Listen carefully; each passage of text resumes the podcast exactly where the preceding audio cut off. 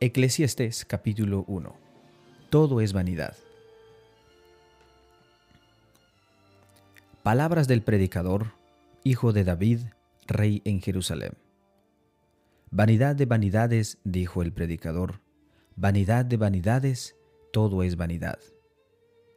¿Qué provecho tiene el hombre de todo su trabajo con que se afana debajo del sol? Generación va y generación viene mas la tierra siempre permanece. Sale el sol y se pone el sol, y se apresura a volver al lugar de donde se levanta.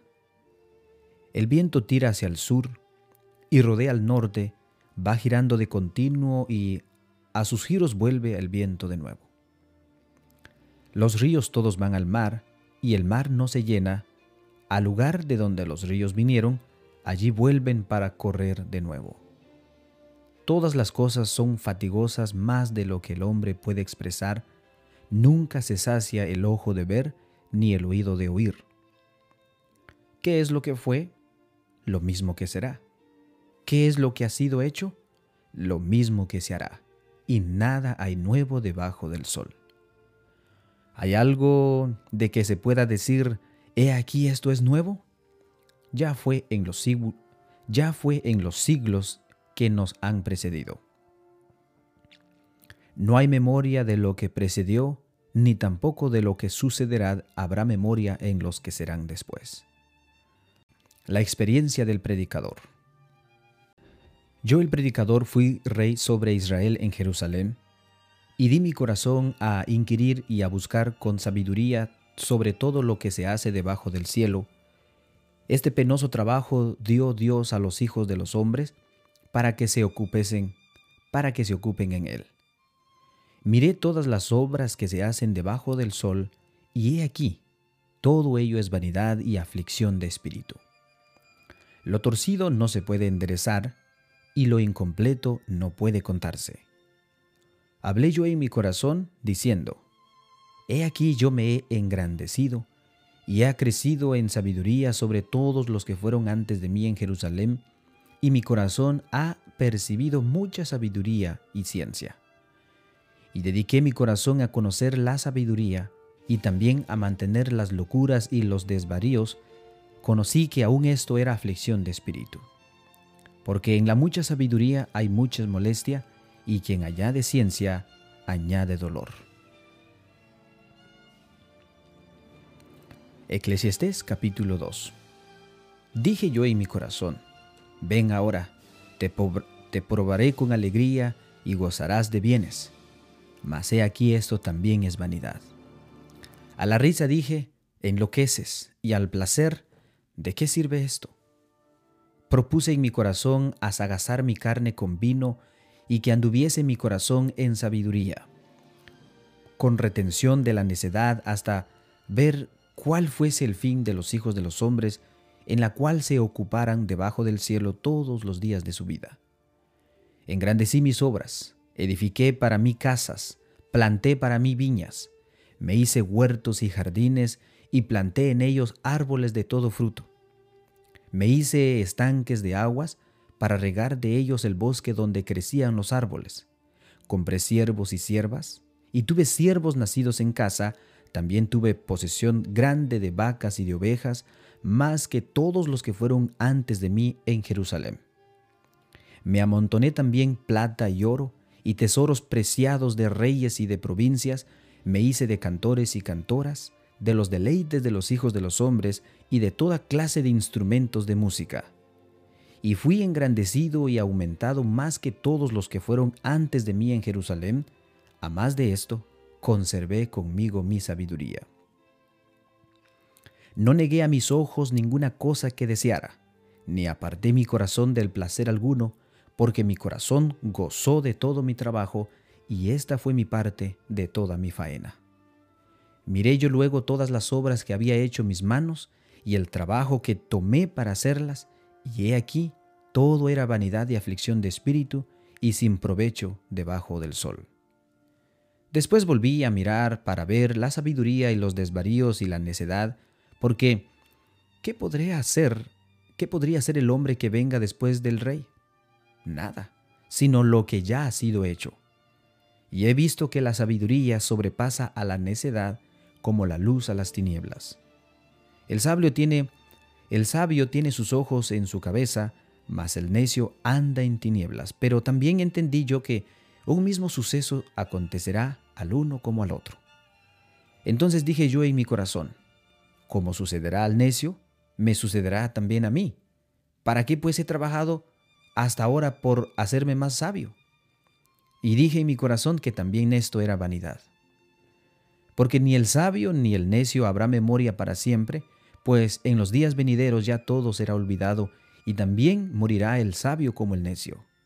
Aborrecí, por tanto, la vida porque la obra que se hace debajo del sol me era fastidiosa, por cuanto todo se es vanidad y aflicción de espíritu. Asimismo aborrecí todo mi trabajo que había hecho debajo del sol, el cual tendré que dejar a otro que vendrá después de mí. Y quién sabe si si será sabio o necio el que se enseñoreará de todo mi trabajo con que yo me afané y en que ocupé debajo del sol mi sabiduría. Esto también es vanidad. Volvió, por tanto, a desesperanzarse mi corazón acerca de todo el trabajo con que me afané y en que había ocupado debajo del sol mi sabiduría.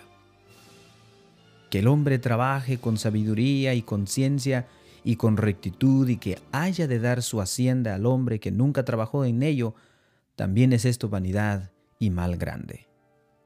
Porque, ¿qué tiene el hombre de todo su trabajo y de la fatiga de su corazón con que se, con que se afana debajo del sol?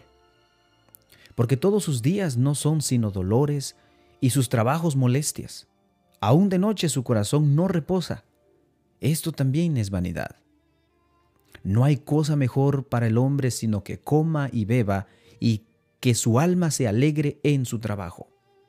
También he visto que esto es de la mano de Dios, porque ¿quién comerá y quién se cuidará mejor que yo? Porque el hombre que le agrada, Dios le da sabiduría, ciencia y gozo, mas al pecador da el trabajo de recoger y amontonar para darlo al que agrada a Dios. También esto es vanidad y aflicción de espíritu. Eclesiastés capítulo 3. Todo tiene su tiempo. Todo tiene su tiempo, y todo lo que se quiera debajo del cielo tiene su hora. Tiempo de nacer y tiempo de morir. Tiempo de plantar y tiempo de arrancar lo plantado. Tiempo de matar y tiempo de curar. Tiempo de destruir y tiempo de edificar.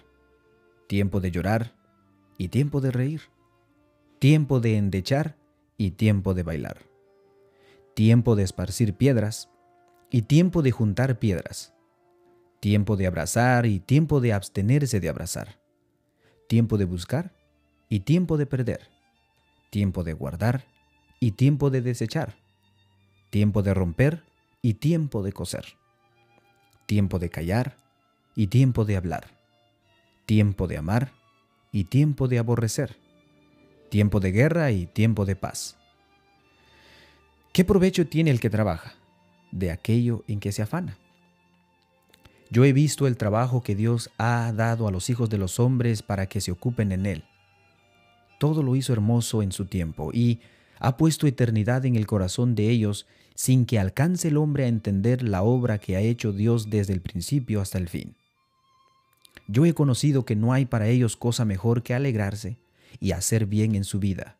Y también que es don de Dios que todo hombre coma y beba y goce el bien de toda su labor. He entendido que todo lo que Dios hace será perpetuo, sobre aquello no se añadirá, ni de ello se disminuirá, y lo hace Dios, para que delante de Él teman los hombres. Aquello que fue, ya es, y lo que ha de ser, fue ya, y Dios restaura lo que pasó injusticias de la vida. Vi más debajo del sol, en lugar del juicio, allí impiedad, y en lugar de la justicia, allí iniquidad. Y dije yo en mi corazón, al justo y al impío juzgará Dios, porque allí hay un tiempo para todo lo que se quiere y para todo lo que se hace. Dije en mi corazón, es así, por causa de los hijos de los hombres, porque Dios los pruebe, y para que vean que ellos mismos son semejantes a las bestias. Porque lo que sucede a los hijos de los hombres y lo que sucede a las bestias, un mismo suceso es. Como mueren los unos, así mueren los otros, y una misma respiración tienen todos, ni tiene más el hombre que la bestia, porque todo es vanidad. Todo va a un mismo lugar, todo es hecho del polvo, y todo volverá al mismo polvo. ¿Quién sabe que el espíritu de los hijos de los hombres sube arriba y que el espíritu del animal descienda abajo en la tierra? Así, así pues, he visto que no hay cosa mejor para el hombre que alegrarse en su trabajo, porque esta es su parte, porque ¿quién lo llevará para que vea lo que ha de ser después de él?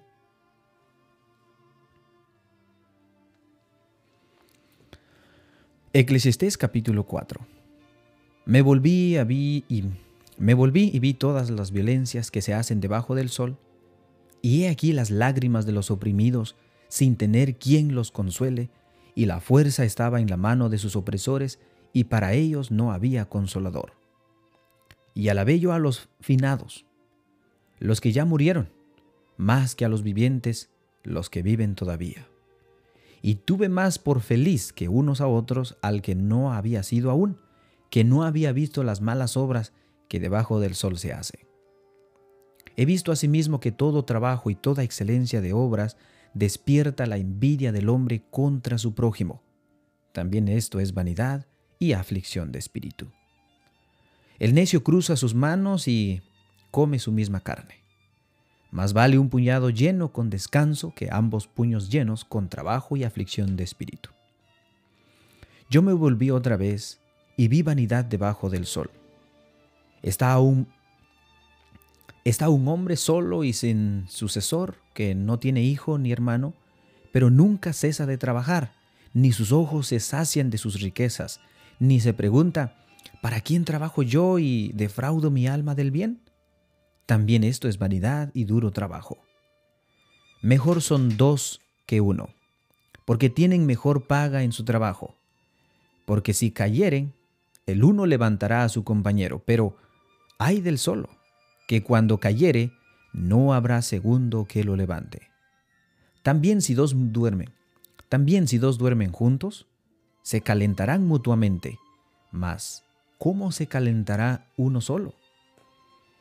Y si alguno prevaleciere contra uno, dos le resistirán, y cordón de tres dobleces no se rompe pronto. Mejor es el muchacho pobre y sabio, que el rey viejo y necio que no admite consejos. Porque de la cárcel salió para reír, porque de la cárcel salió para reinar, aunque en su reino nació pobre.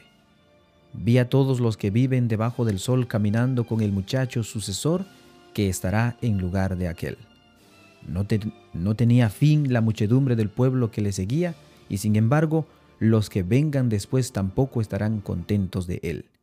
Y esto es también vanidad y aflicción de espíritu.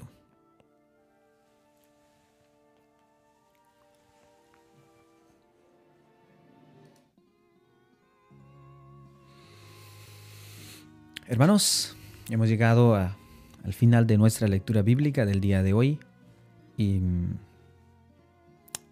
les deseo a cada uno de ustedes que tengan un excelente día. Que Dios los bendiga grandemente. Paz a cada uno de ustedes.